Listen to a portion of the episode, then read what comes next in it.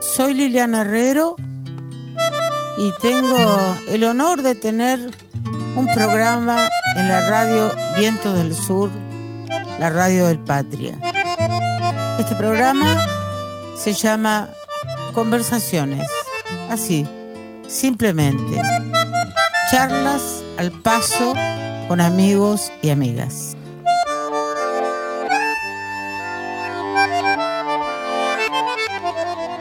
Omar, vos sabés que tengo una amiga que se llama Rita Cortés, que estaba limpiando su casa, cosa que hace todas las mañanas, y mientras estaba barriendo y acomodando su, su lugar, su casa en esta pandemia, que está encerrada allí como todos nosotros, se le ocurrió plantear al Instituto Patria que, hiciéramos una, que hiciera una radio.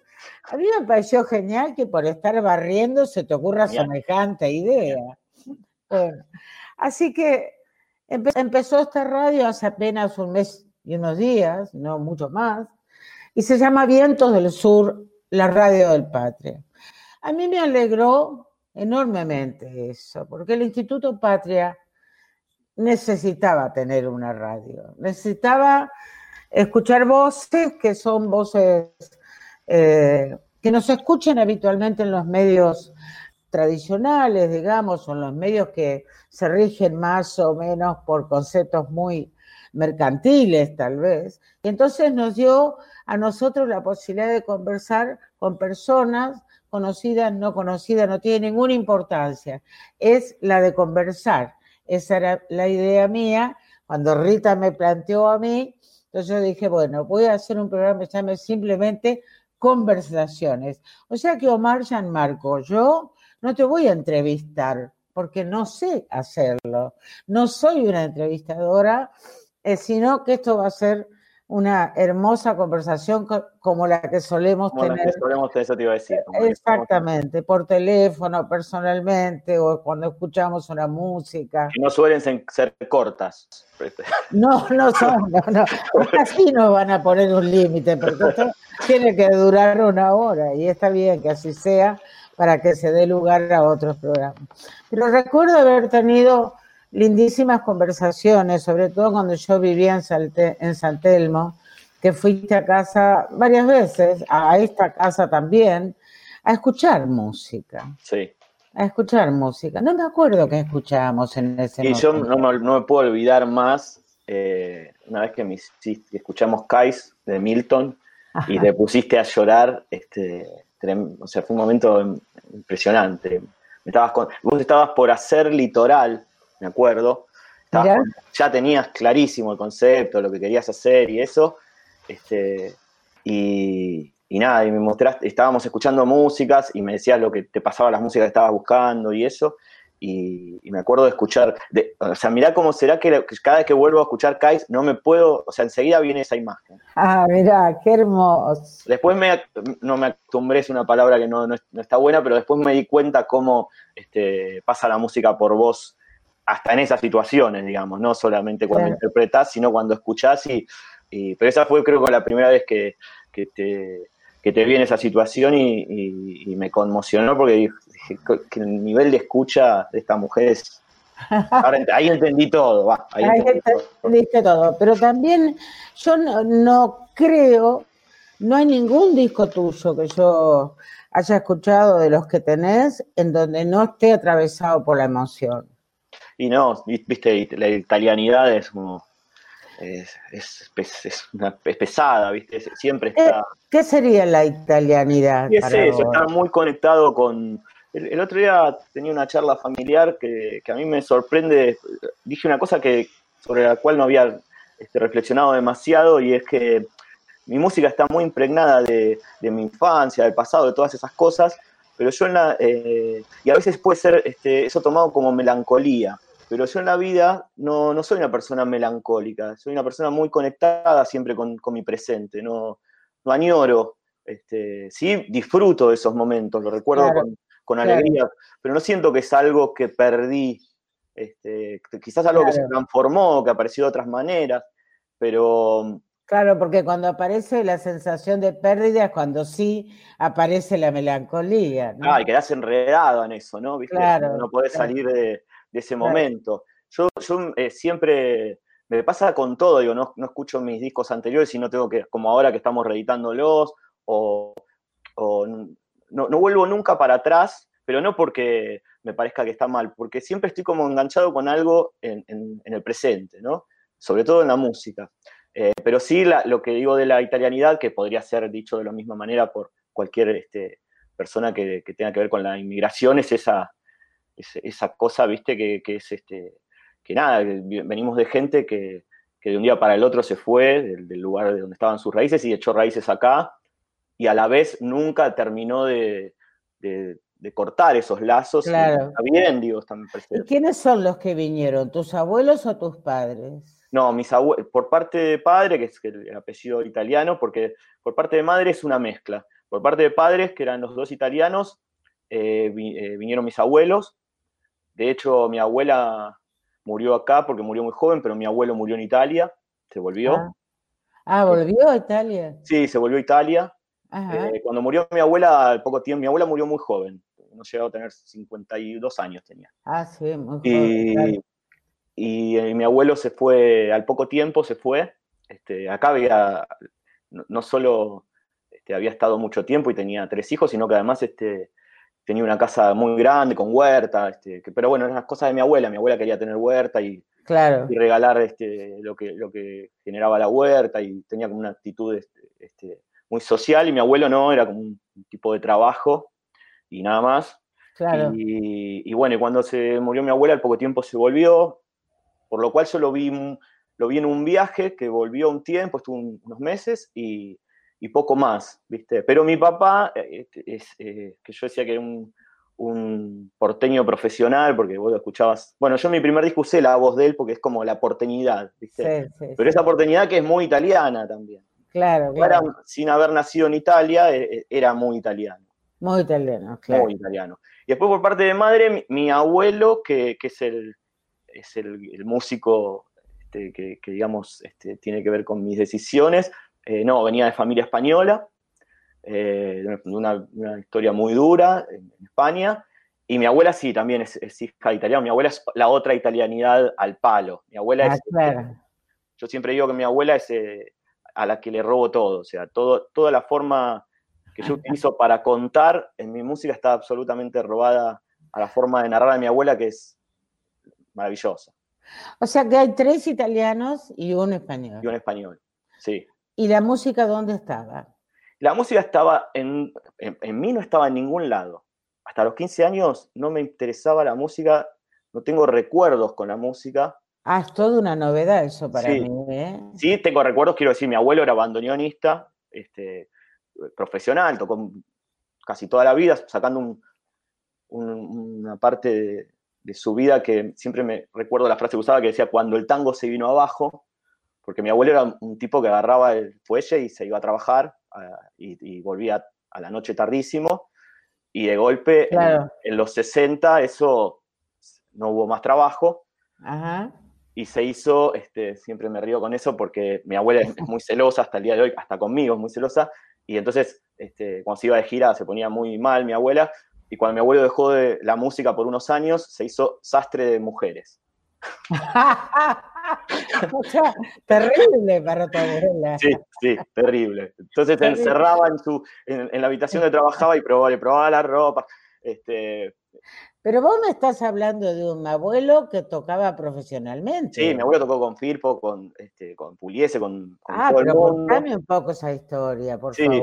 Y además no solo tocó con todo el mundo, sino que empezó a trabajar de muy chico. Yo tengo ahí un cuadro precioso que, es, que está él vestido de gaucho, porque tocaba folclore también al principio cuando era muy chico. Trabajaba con un dúo, se llama Los Hermanos Marín, que viste que en, en, esa época, mi abuelo era del 17 yo te estaré contando, este sería el 30 y pico, 40. El folclore, primero que el folclore, viste lo que pasó con Chazarrete y todo eso, que, primero era una cosa exótica dentro de Argentina, de, Buenos Aires seguro y de parte de Argentina también.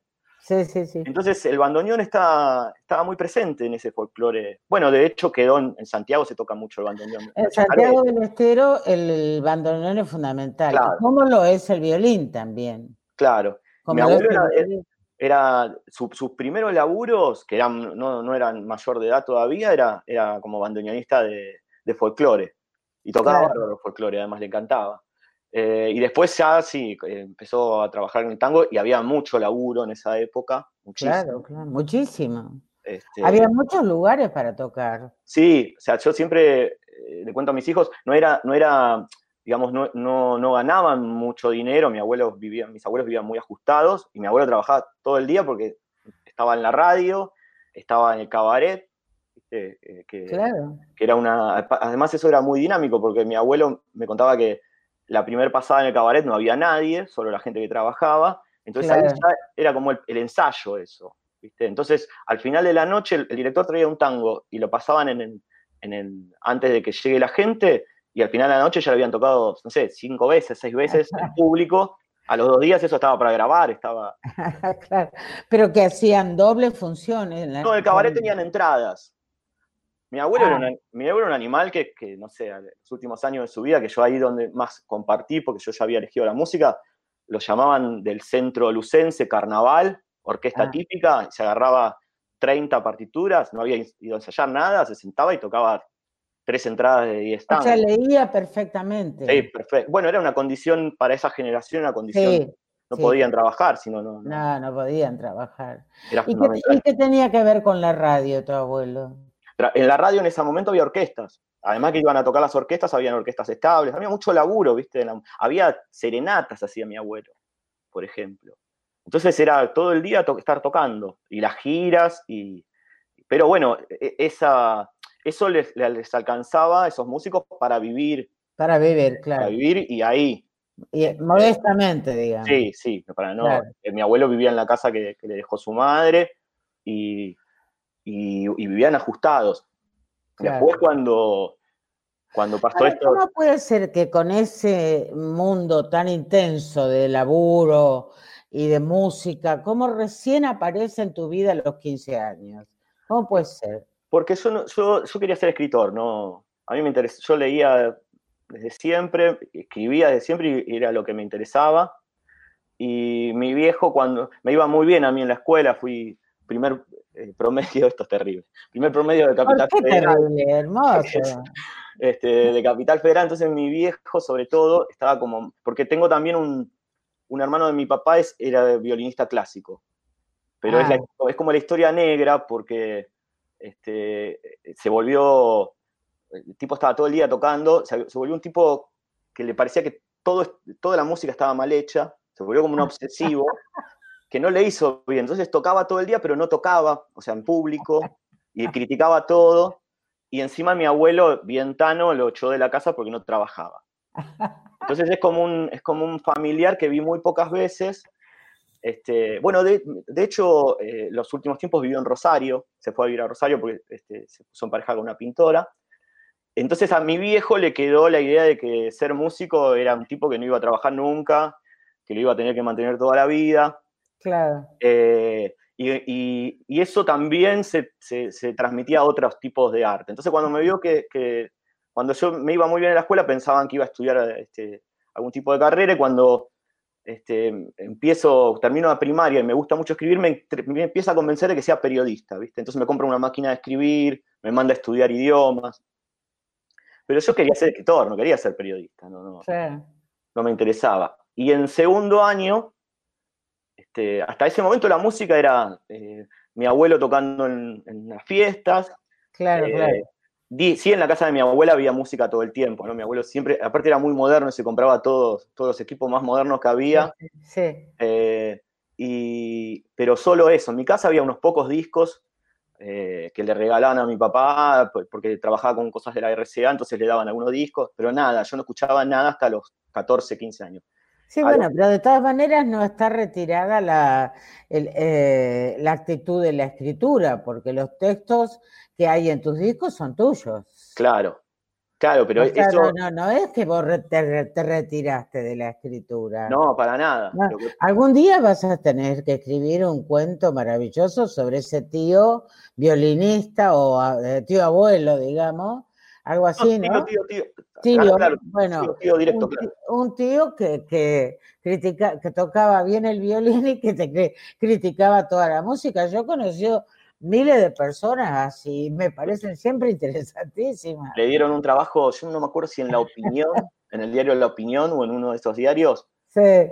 La, la, única vez que tuvo así como un trabajo que, bueno, a ver, arrancó con algo y el tipo hizo pelota, fue a cubrir dos, tres conciertos, hizo pelota y lo echaron por, por molesto. Era malísimo. Era malísimo, era malísimo. Claro. Este, Pero ahí tenés un material para un cuento precioso, te voy a decir, para un tema, para una canción, qué sé yo, tenés un montón ahí. Qué extraordinario, ¿no? ¿Y era buen violinista? No lo sé, porque yo eh, cuando él vivía con nosotros, este, él, era italiano, era el único de los tres hermanos que era italiano.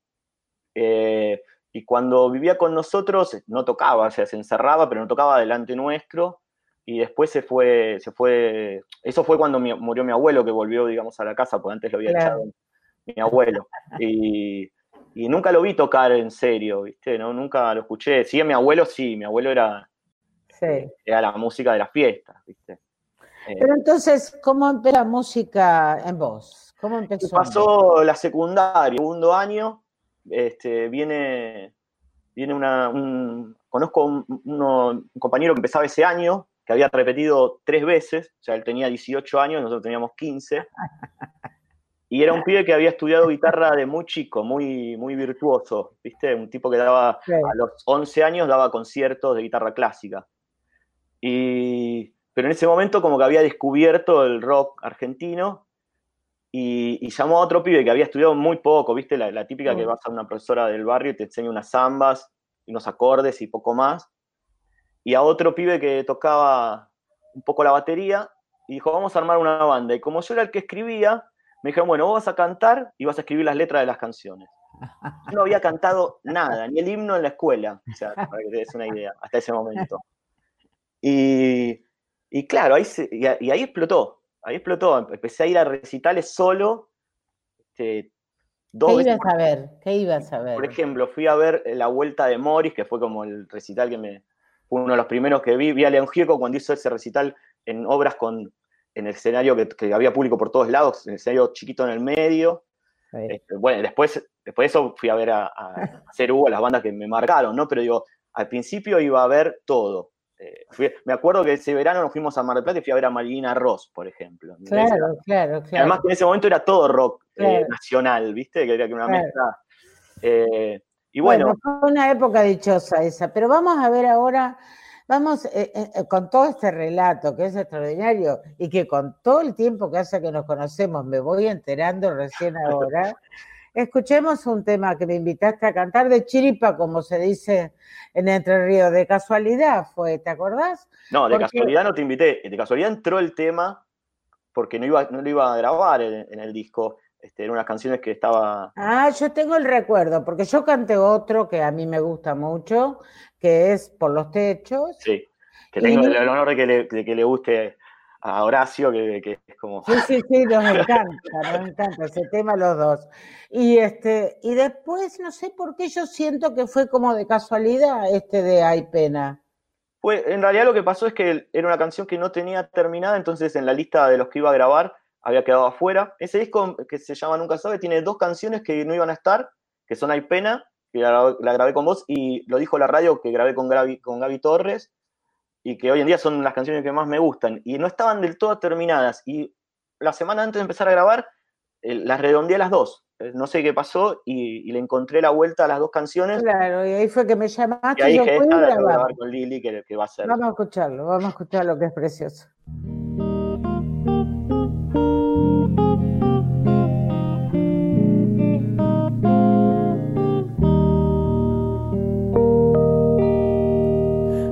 Ella me pide que no la olvide. Yo sé muy bien que eso es imposible. Hace ya tiempo se me olvidó si ella me sigue o la sigo yo. Igual que amantes que no se aman, los dos bebemos sin decir nada.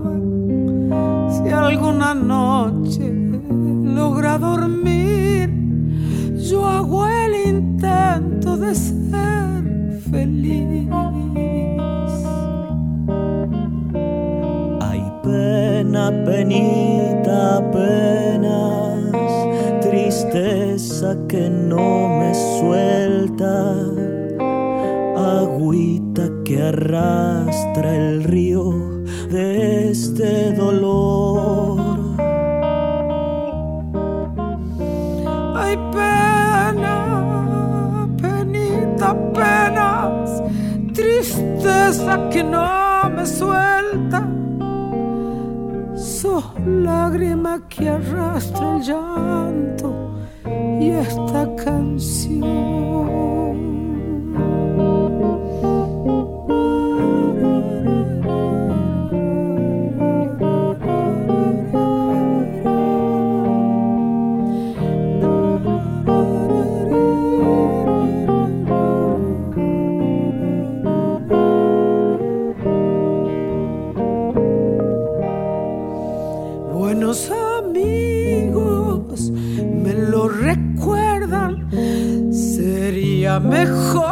Alejarme de ella.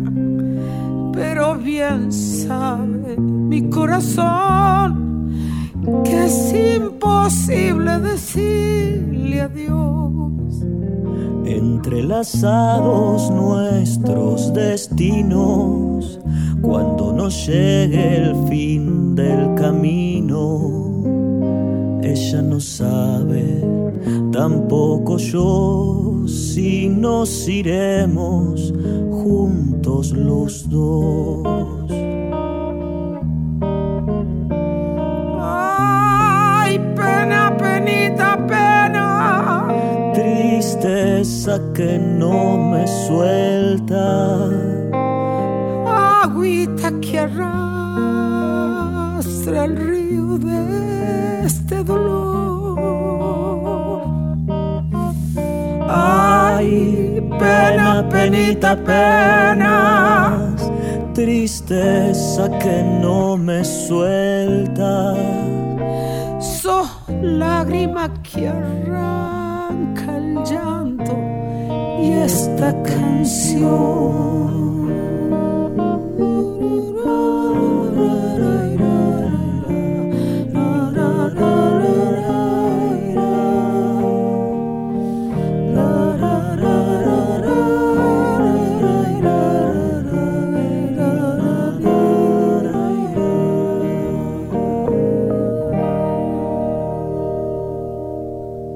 Bueno, a mí me gusta muchísimo este tema, pero también te, te tengo que decir algo.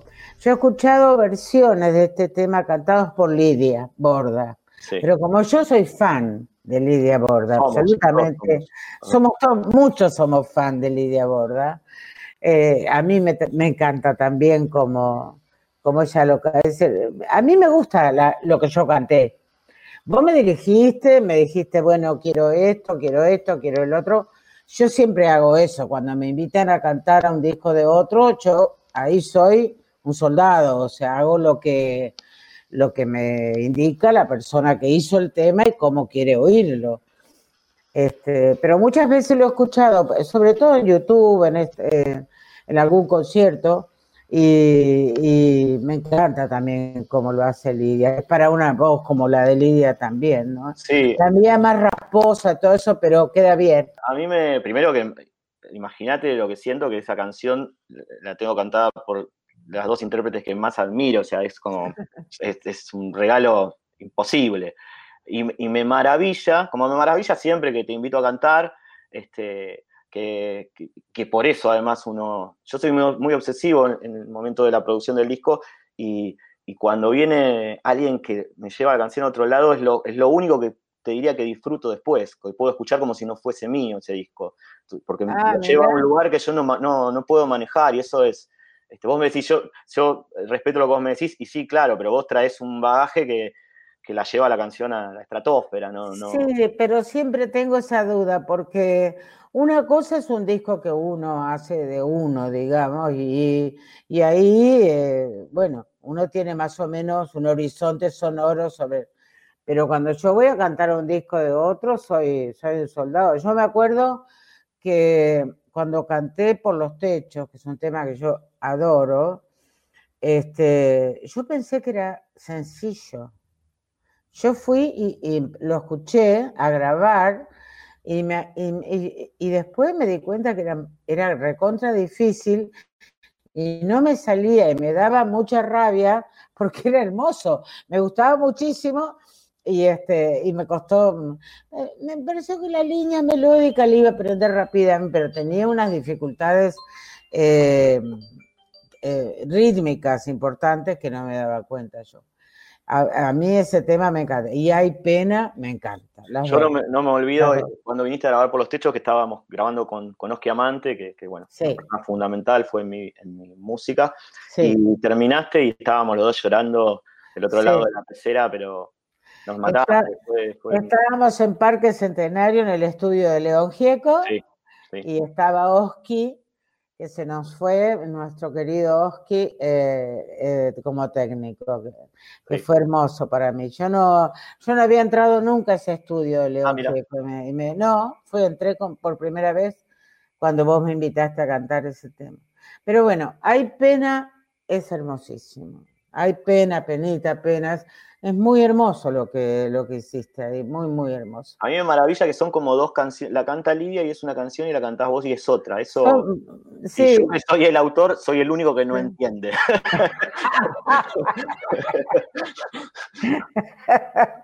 Este, bueno, pues es mejor. Sí, es, lo que suele pasar, es lo que suele pasar. ya lo hemos hablado alguna vez de esto, ¿no? De, tantos autores que uno escucha la versión y, después escucha por otro y y esa, otra persona parece saber cosas que el autor no, tiene ni idea de esa canción, ¿no? Eh, yo creo que está bien eso, Omar, ¿sabes?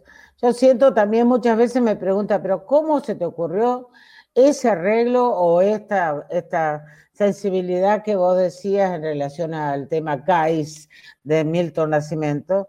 Y qué sé yo, ¿viste? Yo la única que no... No sé. En este no hay, no hay muchos tipos que hagan el, e-, ese trabajo en serio, como lo hacía Mercedes, como lo haces vos, como lo hace Lidia. Eh, me parece que hay un trabajo con la sensibilidad que ya no es ni siquiera cuando vos te sentás y escuchás la canción, ya hay un trabajo en tu cabeza, funciona de una manera, tu sensibilidad y tu cabeza, que hace que, como poder sacarle los nutrientes a eso, ver de qué puedo agarrar, qué puedo comer de esto. Y a mí ese trabajo me parece... Y yo te voy a decir una cosa que, que me pasó en este último disco en particular. Este, antes de, Ensimismado, que es el disco que saqué el año pasado, yo tuve una, de casualidad, este, pues siempre toqué con bandas grandes, empecé a trabajar también solo con la guitarra. Este, y era una cosa que yo no quería hacer como si estuviera la banda, seguir tocando la guitarra, sino trabajar las canciones para poder hacerlas solo. Sí. Y ahí se me abrió un mundo completamente distinto que afectó muchísimo mi manera de cantar y, a raíz de eso empecé a hacer un trabajo y yo me di cuenta ahí que yo, mis discos anteriores, yo no había trabajado a la altura, no había interpretado las canciones a la altura que, las canciones merecían, que no había hecho ese trabajo, eh, todo el trabajo que yo le pongo a los otros aspectos de la música, la composición, los arreglos, la grabación. Sí, entiendo, entiendo. Llegaba el momento de cantar y iba y cantaba. Claro. Y, a partir de, empezar a, relacionarme más con, con vos, con, con Lidia, con toda esa gente que canta también, con Gaby, este, empecé a entender más ese mundo, que creo que pasa también por eso, por poner la sensibilidad en un determinado lugar, que no es el mismo donde yo lo ponía, la ponía antes. ¿no? Sí, ahí tú empezaste a tomar clases con Lidia Borda. Ahí tomé, un año que, fue fantástico, ella no quería saber nada, este, pero a mí me, me ayudó muchísimo eso y que fue mi primer disco que no produje yo, lo produjo Pedro Romero, y, fue uno de los focos, uno de los focos de Pelu, porque vio las canciones y dijo, estas canciones hay que interpretarlas. Este, los demos ya estaban, ya mostraban que había otra cosa en la interpretación, pero Pelu fue muy, este, muy firme en eso. Eh, y lo terminé disfrutando muchísimo, no es que me fue después en el estudio fue hacer 80 tomas, al contrario, yo ya iba con la canción, ya había trabajado de otra manera. Claro, muy trabajada. Entonces sabía que Claro. tenía que buscar, bueno, esto que pasó con Por los Techos, vos ahí es un evento lo que sucede, y por suerte lo grabamos. Digo, vos ahí desplegás una magia que, que, que no vas a ver si, bueno, si esto acá, afino más, afino menos, sino que hay una, hay una, una- una cosa fuerte, una cosa este, eh, muy sensible, muy importante, que es lo que Sí. uno tiene que lograr en el estudio, que es dificilísimo, ¿no? Pero es dificilísimo. Yo eh, mi convencimiento es que hay que siempre hay que tener un vino a mano.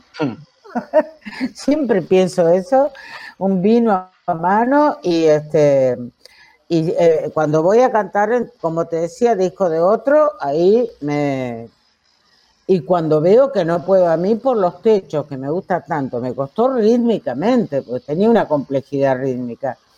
Y me daba mucha rabia, entonces ya era un desafío hacia mí misma, digamos, pero caramba, este tema que me gusta tanto. Hay pena, eh, es, es difícil melódicamente, tiene una, una dificultad melódica, por eso a mí me gusta también mucho lo que hace Lidia, porque Lidia liga las notas, bueno, en fin, son distintos. son completamente distintos. ¿Cuántos discos tenés, Omar? Si cuento el disco compartido con Artur de Faría que hicimos en Brasil, seis. ¿Cómo Eh, fue ese encuentro con ese encuentro Arthur se de lo debemos a alguien- Faría? se lo debemos a alguien que vos trabajás y querés mucho, que es Carlitos Sí. Villalba. Sí, Eh, Carlitos hizo una cosa rarísima, o sea, ahí muestra, el- además de músico, lo buen productor cultural que es, que Sí. un día estaba en Brasil y le dijo, le dio un disco mío, el segundo disco mío, a Artur y le dijo, vos tenés que conocer a este tipo porque ustedes son muy parecidos. Y cuando volvió me trajo un disco de Artur. Y, y Artur estaba produciendo a una cantante que se llama Vanessa Longoni, y un, un día me, yo todavía no había tomado contacto con él, me llega un mail de, de ella, de Vanessa, pidiéndome autorización para grabar una de las canciones de ese disco. Y hizo una versión preciosa, una versión mía que se llama Llegó Febrero. Y Arturo era el director musical y el arreglador. Y a raíz de esa canción me sale ir a tocar a Porto Alegre, ahí nos conocemos, y ahí se No. conocen con Arthur, con Arturo y con Vanessa, sí, pero con Claro. Artur con Arthur Y de, ahí no-. Yo lo había ido a ver una vez que lo había traído Carlos, que había varios músicos en uno de estos festivales, este, de- sobre todo de Porto Alegre en Buenos Aires. Había, lo había visto con su banda, pero nunca habíamos hablado. Y ahí estuvimos cuatro días, mucho tiempo juntos. Y me acuerdo que cuando yo me estaba por, por subir al avión, eh, dije, ¿hacemos una canción juntos? Me dijo, sí, hagámosla. Y hicimos una canción. Y a partir de ahí hicimos 10, hicimos un disco, Ah, Sí, hicimos millones de giras. Muy lindo, muy lindo ese disco. ¿Cómo que se llama ese disco con Arthur de música menor, porque Música menor. no teníamos menor. título y un día Arturo es muy, muy fanático de Piazzolla y compró un disco de las obras de Piazzolla, las obras de música culta del principio de Piazzolla, y el tipo que había hecho la reseña atrás puso, eh, después de este periodo se dedicó al tango, una música menor. Ay, Dios Entonces, mío. yo le dije, no tengo sabía, música no, menor. no sabía. Sí. Bueno, respecto de esa frase de música menor, hay una frase histórica de Yupanqui, que era bastante arrogante, te voy a decir, en muchas cosas. Y este, y entonces, viste que él en general componía en modo menor. Sí. En general compone en modo, en modo menor. Y entonces hacía ese chiste y decía, mi música es menor, Claro. muy menor. Nadie puede decir que la música de Yupanqui es menor, Claro. pero él hacía ese chiste que era bastante arrogante, te voy a decir, ¿no? Como diciendo, ¿quién le va a decir? Pero no, Yupanqui, por favor, ¿cómo cree que su música es menor? Pero eh, este, esta frase de este crítico, no sé quién habrá escrito. No estaba firmado, pero era extraordinario. No, pero e- es, increíble. Ahora se dedicó, ahora dejó, abandonó la buena música y se dedicó Claro, pero además como si, música como menor. si Piazzolla hubiera, se hubiera dedicado a grabar este discos de, de orquesta típica de los 30, digo, Sí, no. después de eso, ¿no? No, no, una bisagra, como el Cuchi. Son, Claro. son bisagras como García, como Luis, que yo, son bisagras en la música popular, no sea tango, sea rock, sea lo que sea, sea folclore. Ese disco a mí me, me gustó muchísimo, de, el que hiciste con Arthur de Faría. A mí me gustan mucho todos tus discos. Decime los títulos, que no los recuerdo. El primero, ahora estamos haciendo con, con Ultra Pop, que me edita los, desde el, disco anterior, Ensimismado, me está editando mis discos y, ahora estamos reeditando eh, digitalmente y con agregados y, retoques, eh, no retoques de la música, pero del sonido, es todos los discos. Y ahora reeditamos hace poco el primero, que era por, eh, estos barrios, en el 2000, que lo grabé en el 2001. Sí. Después en el 2004 grabé Dame un beso. Sí. Después hay un disco ahí en el medio instrumental de un espectáculo muy, que no lo cuento dentro de la discografía, pero para mí fue muy importante, que hicimos con Gerardo Hochman, que se que llamó Sanos y Salvos que es toda música, que es un espectáculo de nuevo circo, que trabajamos muchos años, tres años, y, la música era vivo y era toda mía. Y entonces hicimos un disco que, para mí fue muy importante y, que además me gusta mucho. Pero como es un disco que se hizo solo para el espectáculo, no está. Claro. que tienen los, derechos no, no soy yo, están las redes, bueno. Pero ese, disco no, no, sería dentro de los seis, ¿no? Después de eso hice Luz Mala en el 2010, después hice Nunca se sabe en el 2000 después hice con Arturo en el 2016 música menor y ahora el año pasado, 2019, en sí mismado. En sí mismado. O sea que tenés una discografía interesantísima, que, bueno, que, después eh, vamos a meternos en por dónde va tu pensamiento musical, digamos, ¿no? Yo creo que va por los barrios, creo que va por los barrios, creo que va, lo estoy inventando, Omar, vos me, vos me corregirás. Yo creo que va por los barrios, un poco también esa inmigración eh, mezclada de tus abuelos, la dedicación a la música de, ese abuelo tanguero, eh, ese ah, italianísimo apellido, que nunca Nunca sé, siempre tengo la, duda cuando lo escribo si es Marco con dos M o, es NM. MM. M. Dos veces, dos veces M. Dos, veces M. Es Gian Marco. pero todo junto. Sí, miralo, como, será que, a mi página si entras con NM y con MM. O sea, es, porque, porque es muy común. Y además, yo tampoco lo pronuncio yo como de, yo rap, el, que escucha dice Gian Marco, ¿no? Gian Marco. Gian Marco. ¿Cómo fuiste a parar en toda esa discografía a Lila Down? Bueno, es como. ¿Me, dejarías que escuchemos el tema que grabaste con. que grabó Lila Down para vos, para tu disco, y después conversamos sobre ella? Yo no la conozco. ¿No conoces a Lila? No, no uh, Pero pena, bueno, ya lo solucionaremos. bueno, escuchemos un poquito.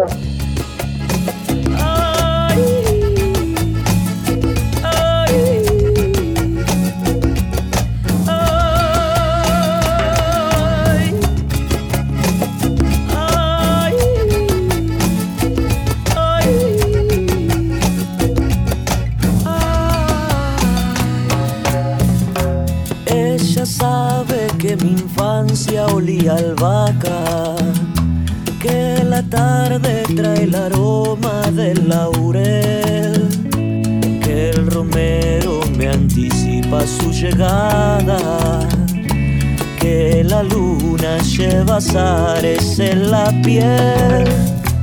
Si las brujas recomiendan palos celos, en la almohada una bolita de alcanfor.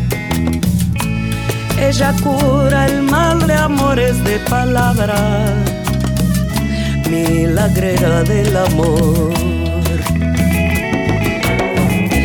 Cuando se acaba la fiesta, cuando se apagan las luces, cuando se calla la orquesta. Santa de las borracheras, ella pasa reviviendo a los muertos milagrera. Cuando se acaba la fiesta, cuando se apagan las luces, cuando se calla la orquesta, santa de las borracheras, ella pasa reviviendo a los muertos milagreros. Ella lleva la verdad cosida a mano y en los labios mil amores por nacer. Soberana sanadora de resacas, milagrera, te rogamos otra vez. Si las brujas recomiendan palos celos, en la almohada una bolita de alcanfor, ella cura el mal de amores de palabra, milagrera del amor. Cuando se acaba la fiesta, cuando bajan las banderas, cuando se calla la orquesta. Santa de las borracheras, ella pasa reviviendo a los muertos milagrera. Cuando se acaba la fiesta, cuando se apagan las luces, cuando se calla la orquesta. Santa de las borracheras, ella pasa reviviendo a los muertos milagreros.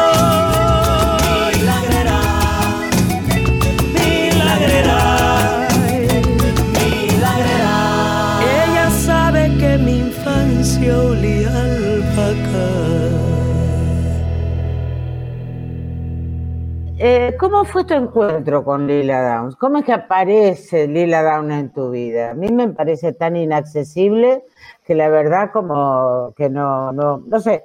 Yo estoy en un proyecto conjunto con ella y con muchas mujeres latinoamericanas, pero, pero ella nunca viene a las reuniones que hacemos por Zoom, así que no la conozco ni personalmente.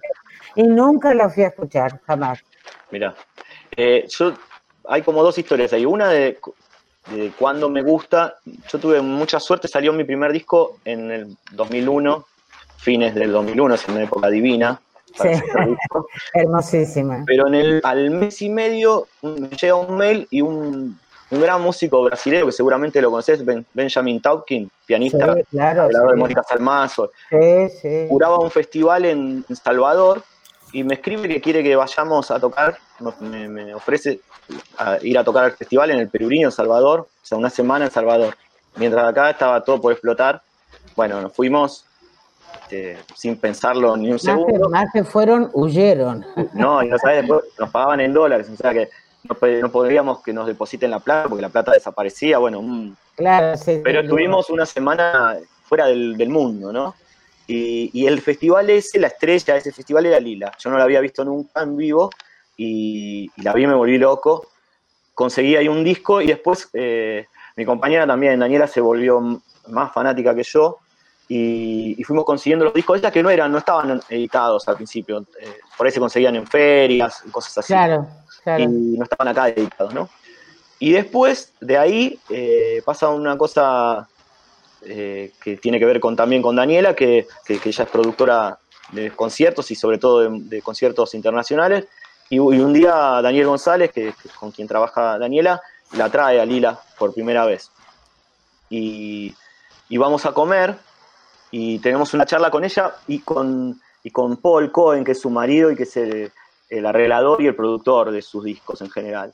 Un, tipo, un tipo muy interesante porque es un, un norteamericano que se fue a vivir a México y, y- y tiene una mezcla, es un, entre antropólogo y músico, es un, es un personaje Claro. muy interesante, ¿no? Claro. Y, y con los dos tuvimos una charla preciosa y al final de la charla yo les di eh, mi disco eh, Luz Mala.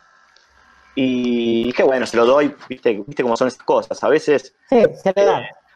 en- le agarrás en un buen momento a sí, una sí. persona, o le interesó algo que dijiste y escucha el disco, por ahí queda arriba de, de un mueble, ¿no? Sí. A la noche siguiente ellos tenían el primer concierto y, y bueno, estuvo precioso el concierto y, y vamos al final a saludarlos y me dice, Lila, estuvimos escuchando anoche tu disco, nos encantó. Y yo, "¿Cómo? Bueno, es una, una frase de cortesía, ¿no?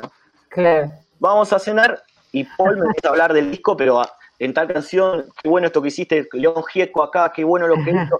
Lo había escuchado de verdad, ¿viste? Qué bueno. Me impresionó porque no era, no era una frase de cortesía, cortesía, sino que lo había escuchado. y bueno, y a partir de ahí empezamos a, entablar una relación, ellos siguieron viniendo y, Daniela se hizo también muy amiga de Lila y se escriben todo el tiempo. Y estábamos grabando Nunca se sabe y esta canción ya estaba grabada, la Agrera, no, no fue escrita para ella, ni, ni siquiera fue grabada pensando en la tonalidad de ella. Y, y, un día estábamos escuchándola y Daniela me dice, esta canción le quedaría bárbara a Lila. A Lila. Yo digo, sí, pero nada, olvídate. No, mandémosela. Y a los dos días contestaron que estaban de gira, que, que si las podíamos esperar que vuelvan de la gira en 15 días, grababan. Y así fue. Y fue y grabó, hizo las cosas. Incluso Paul hizo una sugerencia que fue muy importante para la canción, que el estribillo antes duraba la mitad, y él me dijo, no, el estribillo tiene que repetirse, y, estaba muy bien eso, o sea, esos, viste, esos pequeños detalles que, que cambian mucho una canción.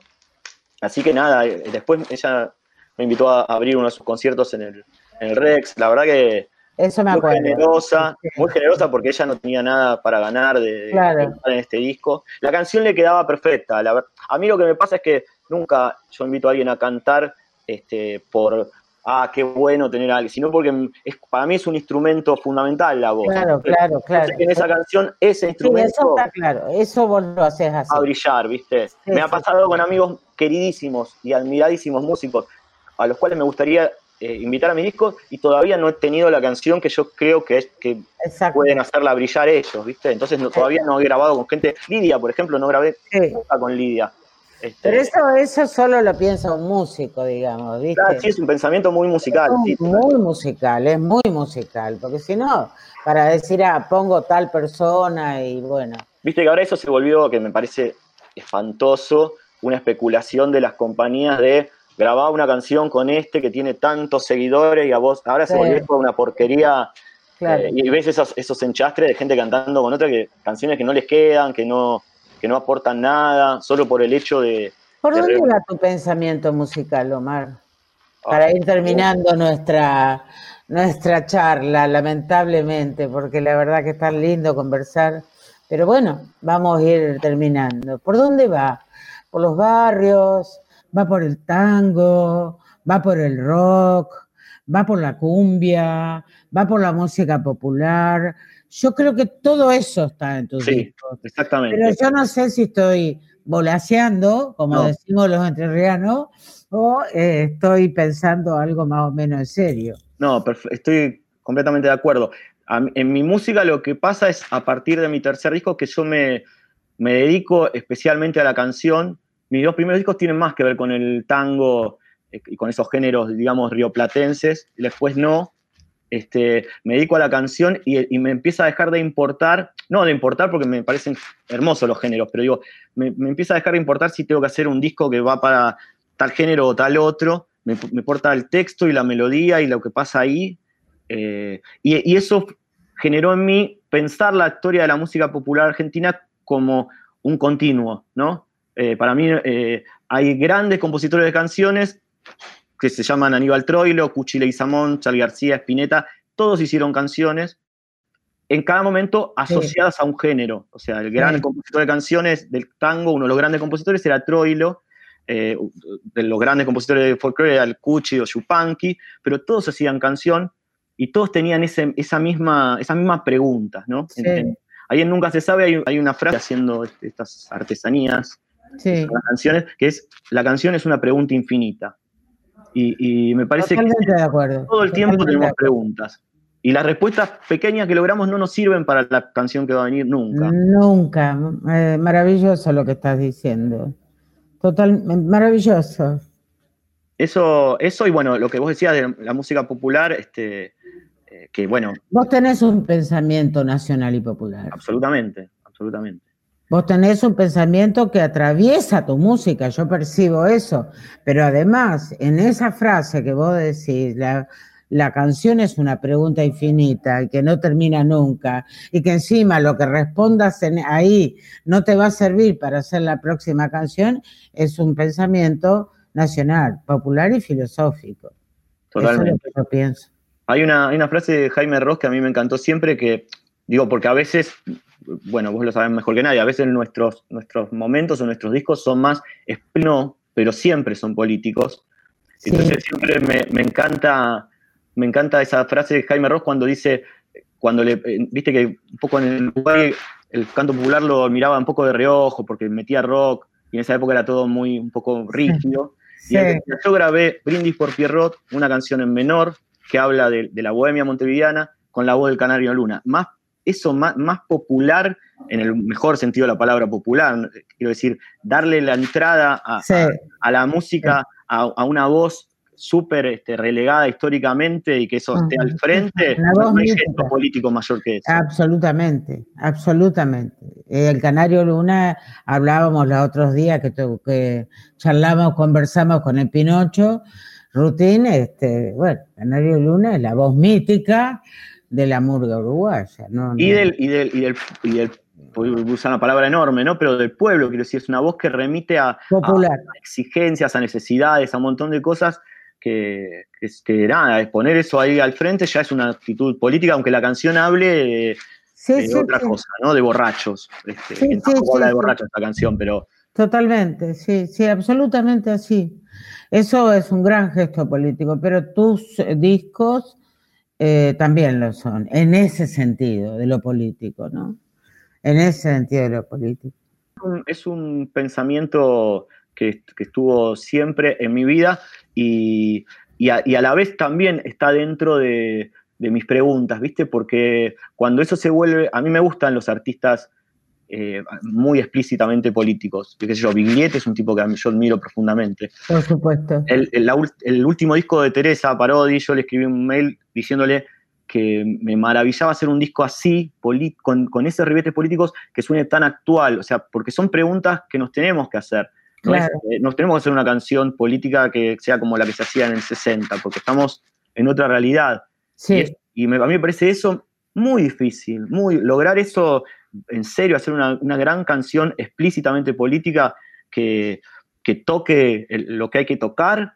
A veces no, no, hay, hay, músicos que le escapan a eso. Este, yo con el tiempo me di cuenta que le escapan por lo difícil que es, porque no, te digo la, canción, eso, eso que se llama a veces canciones urgentes que son de, coyuntura, ¿no? Sino canciones políticas en serio, que después de 20 años la vas a seguir cantando y vas a decir, ah, lo que está diciendo este tipo acá. Sí, sí, sí. O sea que de Chico Huarque, por ejemplo. Claro, claro, que tocan un núcleo, algo, un núcleo ahí este, fundamental, ¿no? Un nudo fundamental. Ahora hay otras cosas. Ha sido un placer enorme, la verdad que seguiría como siempre conversando largamente, largamente contigo. Eh, quiero mucho a tu familia, Daniela. Bueno, también te queremos mucho. Eh, sí, yo lo sé. Y me, me, alegra que, que, tengamos esta posibilidad de esta radio para conversar con los amigos y las amigas. De eso se trata esta radio. Y eso, como vos decís, también es un gesto político. Totalmente, absolutamente. ¿Con qué, con qué tema querés que nos vayamos? ¿Fuera de estos dos que pusimos? Fuera de estos dos. Bueno, puede ser. Que puede ser tuyo, puede no serlo. Eh, si puede no ser mío, eh, me gustaría mucho que sea Confesiones del Viento de la señora anfitriona. de Juan Falú. Dejo así, claro. Mira, un autor diciendo, no diciendo el nombre de los autores, horrible lo mío. Este, no, no, porque vos lo escuchaste por mi versión, que no es así, es una milonga, yo hice otra cosa. Este, yo sé que ese tema a vos te gusta mucho, como yo lo hice. Pero digamos los autores, Juan Falú, a quien fue el primer con el que conversamos en este ciclo, y Roberto Giacomuzzi, que es un poeta de Santa Rosa La Pampa precioso. Y, ¿sabes por qué también te has acordado de Confesión del Viento? Porque la construcción poética tiene el mismo mecanismo de la, del tema construcción de, de Chico Totalmente. Ah. Mira. Mira lo que es el, inconsciente, ¿no? lo que el inconsciente. Como liga. Otro que el algoritmo. Es. Pero no hablemos más de eso porque los psicólogos nos van a matar. Te quiero mucho, buena vida y mucha música para tu vida, tu familia y, y tu, tu vida hermosa que adoro.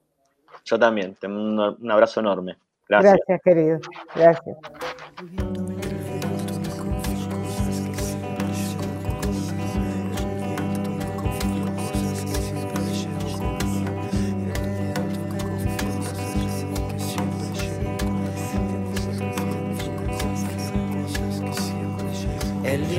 Confió cosas que siempre llevo conmigo. Me dijo que recordaba un barrilete y tres niños. Que el sauce estaba muy débil, que en realidad él no quiso. Que fue uno de esos días que todo es un estropicio. Me dijo que los pichones a veces de apresurados caen al suelo indefensos y él no consigue evitarlo. Me habló de arenas de agosto, de cartas de enamorado, del humo en las chimeneas, del fuego abrazando el árbol. Iba cargado de culpa y seguía confesando en su lomo de distancia, no cabalgaba ni un pájaro. Era un fantasma ese viento, un alma en pena penando y en ese telar de angustias tejió sus babas el diablo.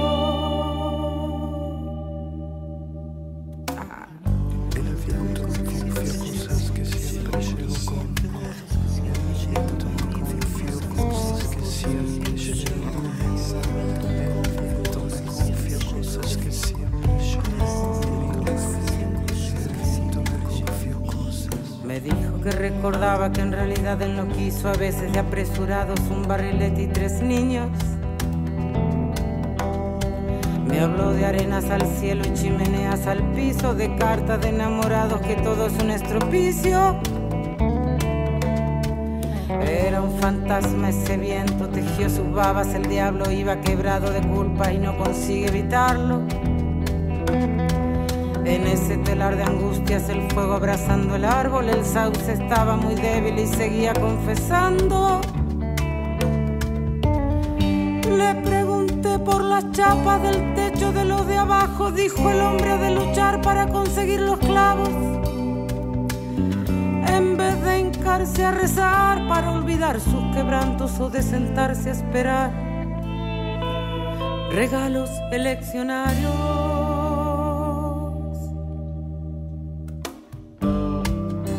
Sorprendió la respuesta, pero no quise atajarlo, pues cuando lleva razón, vaya, vaya quien quiere pararlo.